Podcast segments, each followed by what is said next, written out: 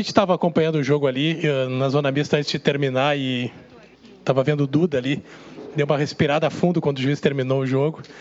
E de alívio, né? Foi um resultado importante porque o Grêmio estava precisando dentro do Campeonato Brasileiro desses pontos, né? E também se já dá para falar da partida contra o Palmeiras, se essa vitória aí tem alguma influência positiva. Acho que trabalhar em cima de vitória é mais fácil, né?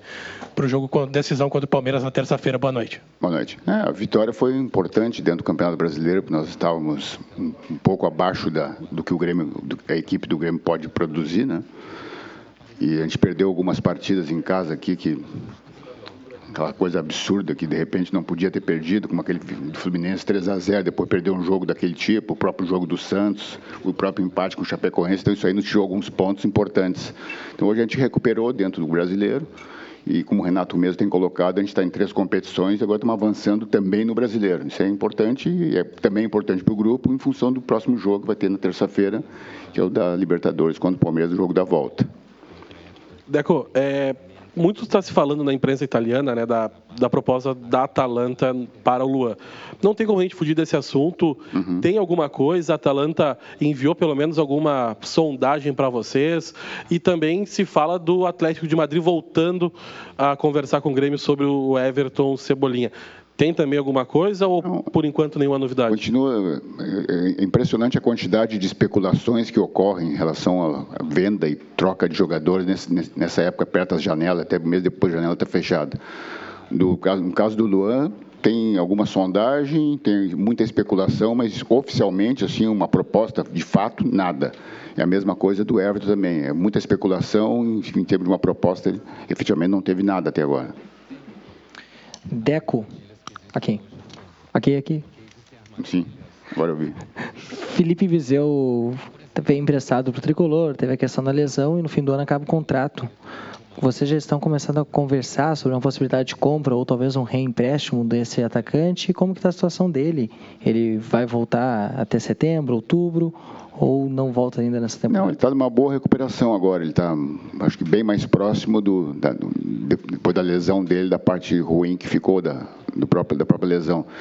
Ele, acho que talvez um mês, um mês e pouco, ele já deve estar começando já a estar tá, já, já com possibilidade de jogar, pelo menos no treino, enfim, e já com uma preparação melhor.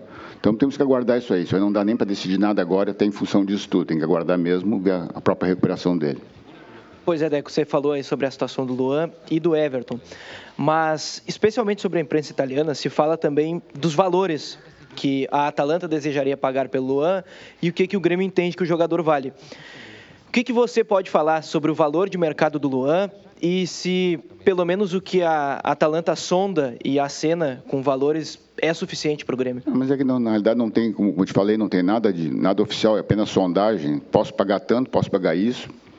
O que, o que, o que o Grêmio diz? O Grêmio aguarda que venha efetivamente uma proposta formal para poder dizer se o valor interessa ou não. Então, não tenho que. Né, se eu, se eu analisar em termos disso, estou de novo especulando uma coisa que é especulativa, então não tem sentido. Agora, falando do Luan dentro de campo, a importância até de ele recuperar o seu futebol hoje, jogou muito bem nessa vitória importante eh, contra o Atlético Paranaense. E você acredita que o Luan ele pode efetivamente voltar a ser aquele jogador que é um ídolo do torcedor do Grêmio? Ele tem todas as condições. Né? O Luan, é ele, ele teve aquela, teve aquele, ele teve um problema daquela facite plantar no ano passado e até em função daquela facite dele, ele teve praticamente dois meses e meio sem jogar, que foi tipo outubro, novembro e dezembro. Aí depois, em janeiro, teve férias de todo o grupo. Então, ou seja, ele ficou, em tese, três meses e meio, quase quatro meses, sem jogar.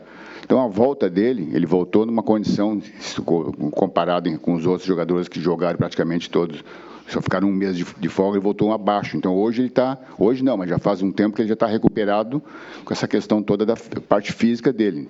Agora é uma, é uma questão mais interna dele, ele está demonstrando a cada jogo que ele está readquirindo a confiança dele para poder, porque futebol sabe que quando tem, embora tenha a questão física, tem que ter confiança para poder fazer as jogadas, enfim.